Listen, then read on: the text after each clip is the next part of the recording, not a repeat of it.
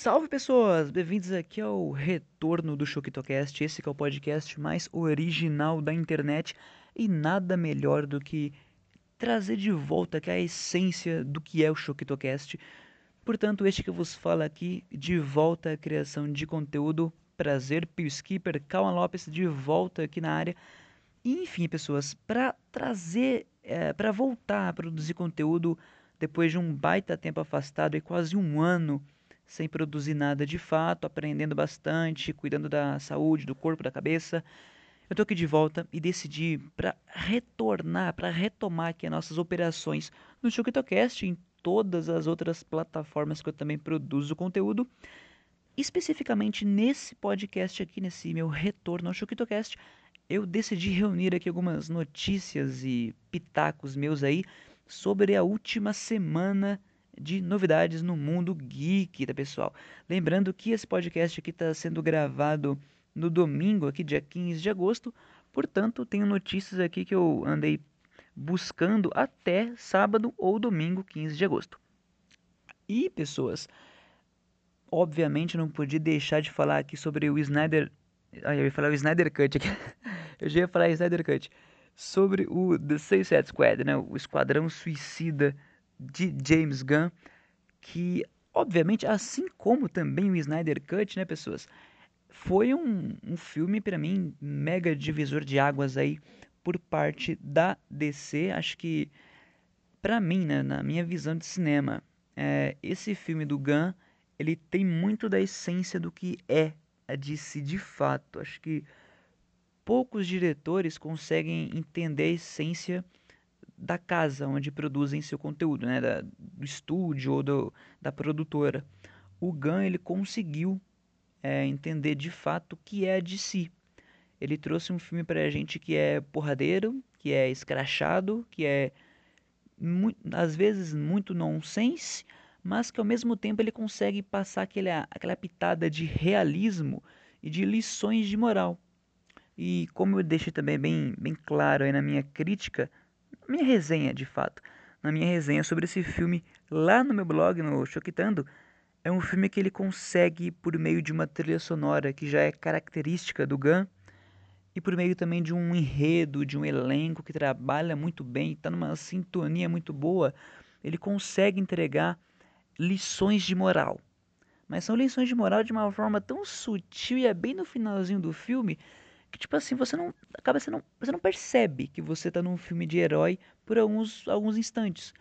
Porque você destoa um pouco do que a, a Marvel vem fazendo no MCU, que é aquelas tramas são, né, aquelas tramas um pouco mais genéricas, um pouco mais mais infantilizadas até por conta realmente do estúdio, né? Por conta do que a Disney restringe a Marvel, que foi esse também um outro ponto aí na minha resenha, que foi a, a liberdade que o Gunn conseguiu ter nesse filme e que a Warner finalmente parece que está aprendendo de fato a conceder aos seus diretores liberdade.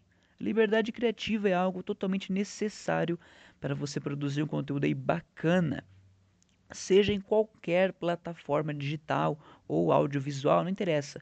Você tem que ter uma liberdade criativa para poder passar a tua visão para o papel, para o áudio, para o filme, etc. Você tem que ter essa liberdade. E a, acho que a Warner aí está começando a entender que dá para confiar nos seus diretores, né? dá para confiar nos seus profissionais.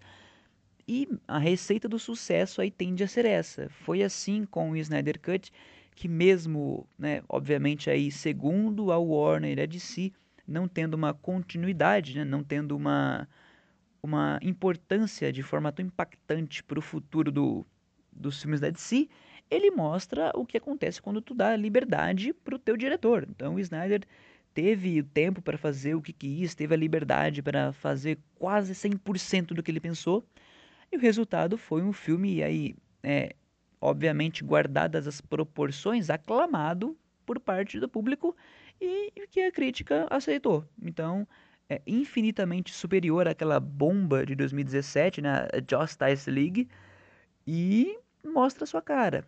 Então, na mesma pegada vem o Gunn, imprimindo o seu ritmo no filme. É um filme totalmente James Gunn, frenético, porradeiro, doido e com uma música que, cara, a trilha sonora é espetacular. espetacular e não só a trilha sonora uh, musical que eu digo, tipo as músicas que tocam no filme, que tem Kansas City, tem a tem o, esse cara que eu acho muito bacana e que eu virei fã, que é o Grandson, que tem duas faixas nesse, nessa, nesse filme, né? Tem a All No e tem uma outra também que é Rain, em que ele faz com a Jessie Reyes, uma coisa assim também, que é um dueto muito bom. Mas a parte também instrumental, onde eu destaco aí uma faixa, que duas faixas, vai, mas uma delas é a principal, que é Retism. Retism é, é o tema da Caça Ratos 2, que além dessa personagem ser apaixonante, o tema tá fenomenal também. E também a So This Is The Suicide Squad, que é o tema do que apresenta o Esquadrão Suicida no início do filme, que é muito bacana também e ajuda a embalar o filme. Ou seja, é um filme que não ficou preso só nas músicas, né? Ele também teve essa parte mais mais solta. Isso funcionou muito bem para que o filme do Gunn fosse realmente digno das notas que recebe. É um filme que para mim, por conta da sua originalidade, ele tá no top 5, acho que de filmes de herói, cara.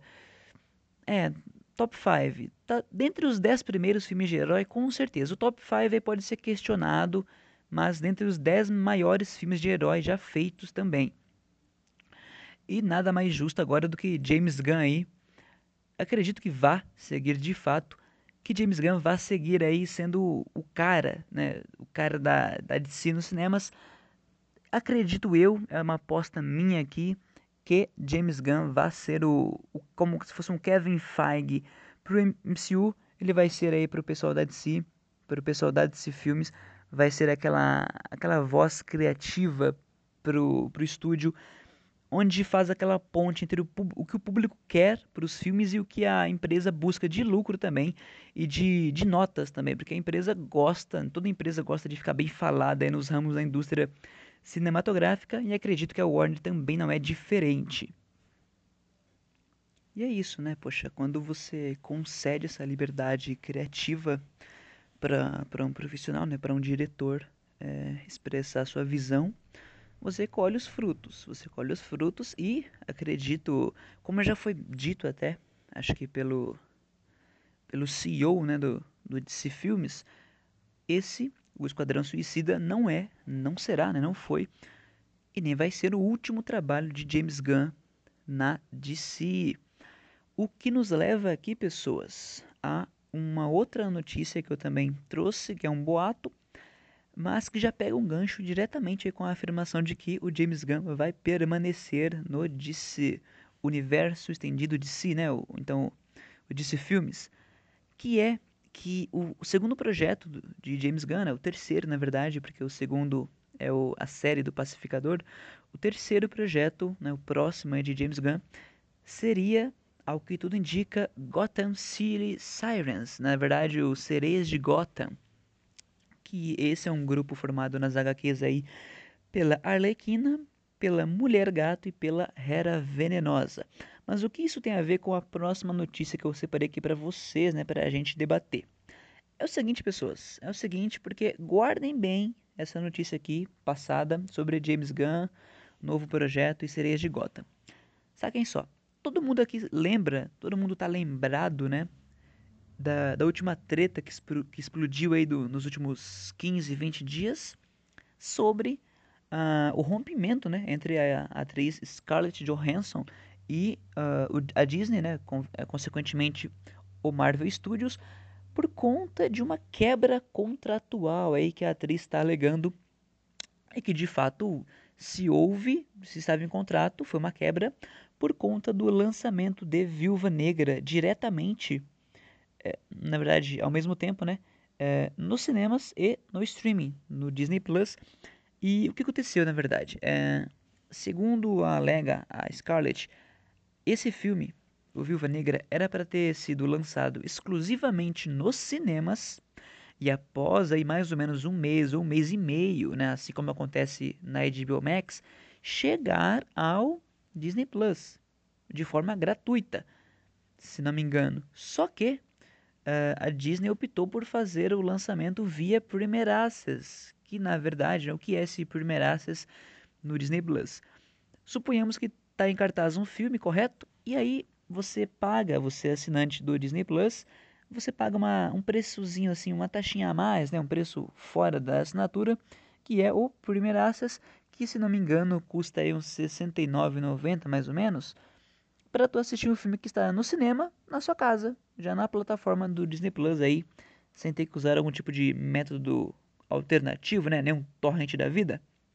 Mas aí, pela cláusula que estava no contrato que a, os advogados da Scarlett alegam, a Disney disse que não haveria lançamento simultâneo, seria só nos cinemas e acabou. Depois de um tempo, aí sim, naturalmente, iria gratuitamente para o Disney Plus. Só que não foi o que rolou, todo mundo viu. O filme foi lançado nos cinemas e também no streaming, o que não vou dizer que foi que foi prejudicial assim de forma grotesca para a bilheteria ou algo do tipo, já que Viva Negra aí fez mais de 300 milhões aí ao redor do globo, quase 400 milhões, se eu não me engano. Mas não dá para negar que, segundo a atriz, segundo a defesa da atriz, é uma quebra de contrato e acabou afetando, sim. Isso acaba afetando um pouco do, do lançamento nos cinemas, um pouco algumas salas aí recebem menos público, algumas redes de cinema recebem menos público, menos receita, e consequentemente isso para o filme também não é tão bacana. E como a própria Scarlett Johansson é, foi uma das produtoras executivas desse filme, se não me falha aqui a memória, ela também meio que deixou de ganhar alguma grana. Não vou dizer perdeu, mas talvez tenha deixado de ganhar uma grana que também cairia aí a mais com o lançamento exclusivo nos cinemas por um período maior. E levando em consideração também que a, a própria Disney rebateu a Scarlett e ainda, tipo, vazou, né, divulgou o quanto que ela tinha ganhado, né, quando, qual, era o, qual era o salário dela durante esse filme, poxa, então a, a situação ficou bem difícil, é uma relação que ficou bem em frangalhos aí entre a atriz e a Disney, consequentemente a Marvel Studios, que culminou nesse rompimento aí, que é o que está se falando em diversos portais e o portal The Hollywood Reporter, né, o, o THR, noticiou que a, a Scarlett recebeu de fato uma proposta da DC, da Warner, assim como ocorreu com o James Gunn, né? Quando o James foi desligado assim da, da, da Disney e da, e da Marvel por um motivo, né, bem assim, bem bem esquisito, acho que na época poderia ter sido lidado de uma outra forma, mas como o próprio James disse na época, que passaram-se alguns dias após a demissão, a Warner chegou junto no cara, entrou em contato com ele. Ao que parece, a Warner repetiu a estratégia aí. E assim que a, a Disney e a Marvel né, comunicaram que vai estar havendo, então houve já essa separação, a Warner foi lá atrás e falou: Aí, Scarlett, então é o seguinte, né? Você tá esse contrato, né? Sobre que os caras romperam com você, poxa, chatão isso, né? E aí mandaram aquele bom e velho papo, né? A lá Agostinho Carrara. E ao que parece, a Scarlett aí teve um papel oferecido para si. E é, a informação é essa, que ela teve um papel oferecido por parte da Warner. Se vai aceitar ou não, aí é algo que não, não, cabe aqui a mim decidir, não cabe a mim opinar. Mas é, minha teoria, que a minha ideia é de que assim como muita gente da Marvel aí gostou, gosta do Gunn, do James Gunn e veio trabalhar em O Esquadrão Suicida, ah, eu tô acreditando aqui que Gotham City Sirens, que não sei se será um filme ou uma série para HBO Max, mas essa produção aí deve contar, acredito eu, com a Scarlett Johansson no elenco e para mim, para mim, no papel de Hera Venenosa, da Poison Ivy. E isso se deve ao fato de que a Scarlett aí ficou mundialmente famosa como a heroína viúva negra. Então acredito eu que a Warner fazendo uma proposta para ela deva ser de uma super vilã, né? Meio que para ficar em contrapartida ao que a tornou mais famosa ainda, que foi a heroína viúva negra. Portanto, minha ideia aqui, meu palpite, meu chute é de que a Scarlett Johansson chegue aí para o futuro do, das produções da DC, assim como James Gunn, assim como Michael Hooker, assim como o próprio Sean Gunn, irmão do James, Sylvester Stallone também, que veio para dublar o Tubarão Rei, o David Dastmalchian também, que é né, o nosso bolinha, enfim, né, personagens aí, é, atores que interpretaram personagens na Marvel Studios, mas que também não são obrigados a permanecer só na Marvel Studios. Tem um bom relacionamento aí com o James Gunn, que é um cara querido em Hollywood, e aí acho que é o mais plausível acontecer, já que a se de fato se confirmar essa proposta da Warner aí para uh, ah, contar com a Scarlett Johansson. Lembrando, esse é o gancho aí que estabelece com a primeira notícia de que o James permanece a DC, permanece produzindo seus, seus conteúdos aí, que para mim ele deve assumir uma figura bem tipo Kevin Feige, uma figura de eu vou dizer que de visionário, né? Alguém que que pegue as rédeas desse universo é, compartilhado da DC e que idealize tudo de uma forma coesa, assim como ele fez com o Esquadrão Suicida. Portanto, talvez Scarlett Johansson aí esteja mudando, virando a casaca e vá integrar aí o, os elen o elenco né, do próximo projeto do James Gunn, que, ao que tudo indica, vai ser realmente Sereias de Gotham, se não em filme, vai ser uma série para o HBO Max. E outra coisa também que tem muito a ver com bilheteria e com lançamentos recentes é o filme, novo filme aí do Ryan Reynolds, isso mesmo, Free Guy assumindo o controle, filme ambientado aí num, num videogame, né? Acho que muitas pessoas estão falando, na verdade, que esse filme ele é aí o melhor filme de game já feito, o melhor filme de game já feito, na verdade. E que olha só que notícia bacana.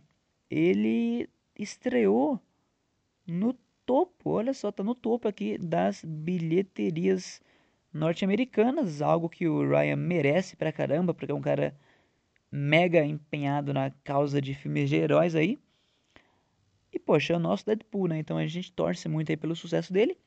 E estreando aqui também no topo das bilheterias norte-americanas. E olha só aqui, vendo também as bilheterias. É, é uma parte meio chata aqui que o, o Esquadrão Suicida do James Gunn teve uma queda aqui acho que de quase 70% com relação à semana de estreia, né? É o que é compreensível, é compreensível porque foi um filme, é um filme rated R, né? E filme rated R tem isso. É um filme para maiores, então dificilmente conseguiria manter aí uma bilheteria tão expressiva até mesmo como Viva Negra, né? Viva Negra, por exemplo, aí tá com seus 300 e poucos milhões, se não me engano, acho que é isso mesmo. E aí, é, por ser um filme, acho que PG-13, né, 13, 14 anos, a, a, classificação indicativa, consegue pegar um público um pouco maior. A, a Warner DC optou por seguir pelo, por um caminho aí de um filme um pouco mais hum, adulto, literalmente, né, mais escrachado, e naturalmente vai perder bilheteria. Isso aí é normal, normal. O que nos leva aqui também é mais uma, acho que vai ser, vai ser a última, é, vai ser a última notícia aqui do desse meu retorno ao Chukitocast, que olha só que mancada. Para mim isso aqui é mancada, que foi divulgado que The Batman, o filme do Batman com Robert Pattinson, vai ter uma classificação indicativa de 13 anos de... É sério isso, velho? uma classificação de 13 anos, ou seja, vai ser um filme do Batman juvenil. Eu não acho, eu não sei se vai funcionar, porque pelo primeiro trailer que a gente viu, pelo visual dos personagens, pela estética até mesmo aí do, do vilão, do charada, do Paul Dano, eu, eu não sei se isso é uma boa ideia você trazer o filme meio infantilizado do Batman, não sei se combina com o estilo do Matt Reeves, se combina com a atuação. Talvez a atuação do Robert Pattinson possa se encaixar nessa, nessa faixa etária, até por conta do papel dele em Crepúsculo, né? Então ele se mostrou um ator que consegue lidar com um filme que não tem que ser tão sério, né? Podemos dizer assim mas eu acho meio, no mínimo, duvidoso, duvidosa essa decisão aí entre você, de você fazer um filme do Batman E você revelar só agora que o filme é PG-13, eu não entendi também. Não tô entendendo. Segundo as fontes aqui, o filme é, não tem ideia, não, não tem ideia de apresentar violência ou algo do tipo. Não sei. É, não sei se tem a ver com refilmagens, não sei se tem a ver com o resultado, né, do, do Esquadrão Suicida do Gun e que a Disney, que a DC no caso, quer bilheteria. É, só pode ser isso porque pelo material que foi divulgado até agora do The Batman, eu não consigo perceber aqui se tem porque. É, eu não consigo ver onde esse filme não poderia ser algo aqui mais maduro. Eu até esperava um filme do Batman mais cabeça mesmo, tipo. Até mais cabeça do que a, a trilogia do Nolan. Eu esperava, né? Tava com essa expectativa, principalmente depois aí do, do trailer da, do DC Fandom eu esperava que fosse algo mais cabeça. Enfim, né? Agora cabe aguardar. Achei no mínimo duvidoso, estranho essa essa PG aqui. 13 anos, não sei se vai rolar. Não sei se vai funcionar de fato. Mas enfim, né, pessoas? É isso mesmo. Para retornar aqui, esse foi o Shokitocast dessa semana. Talvez eu consiga fazer algum outro ainda até sábado e consiga trazer mais notícias para vocês também ou já começo na próxima semana com o cast aqui, é, já com nossos temas regulares, é que eu estou definindo umas pautas ainda para trazer um conteúdo mais refinado, mais sofisticado para vocês. Mas de início fica aqui esse meu catadão aqui da, da semana, o, o, o mexidão de notícias do último fim de semana e minhas opiniões aqui sobre sobre essas últimas é, últimas, as últimas últimas do mundo geek e do cinema nerd. Enfim, espero que tenham gostado desse meu retorno aqui ao cast e não esqueçam que tem muito mais conteúdo também lá no meu TikTok, lá no meu canal no YouTube, também no site, lá no meu bom e velho Choquitando.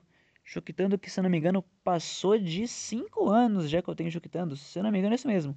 5, 6 anos de Choquitando muito bacana. Trabalho aí que eu tenho feito entre idas e vindas, mas que tem, tem sido bem bacana. Eu estou cada vez mais empolgado para ir reformulando e sempre trazendo coisa nova. Então não se esqueçam, tem o, Choquito, tem tem aqui o Choquitocast, que é esse nosso podcast mais original da internet. Também tô cheio de conteúdo para trazer para o YouTube aí, seguindo um, seguindo um cronograma né, mais fiel de postagens. E também Tô, ah, inclusive eu tô usando aqui, eu comecei a usar, né, os YouTube Shorts. Comecei, acho que tem um vídeo só no Shorts, devo postar mais alguma coisa durante essa semana ainda. E também no TikTok vou trazer mais algum, algum conteúdo bacana por lá. Só que o TikTok, já vou avisar vocês aqui, pessoal, que ele é um pouco mais chatinho de mexer, porque eu não consigo reaproveitar o vídeo que eu posto no Shorts. Ele fica com a imagem meio, meio diferente, meio cortada. Por isso, eu vou ter alguns conteúdos que vão ser só exclusivos no TikTok e outros aí que você vai encontrar facilmente no YouTube e também no meu Instagram, tá, pessoas? Portanto, eu sempre vou estar avisando vocês aqui quando tiver conteúdo único no TikTok ou no YouTube Shorts, no YouTube normal, tá ok, pessoas?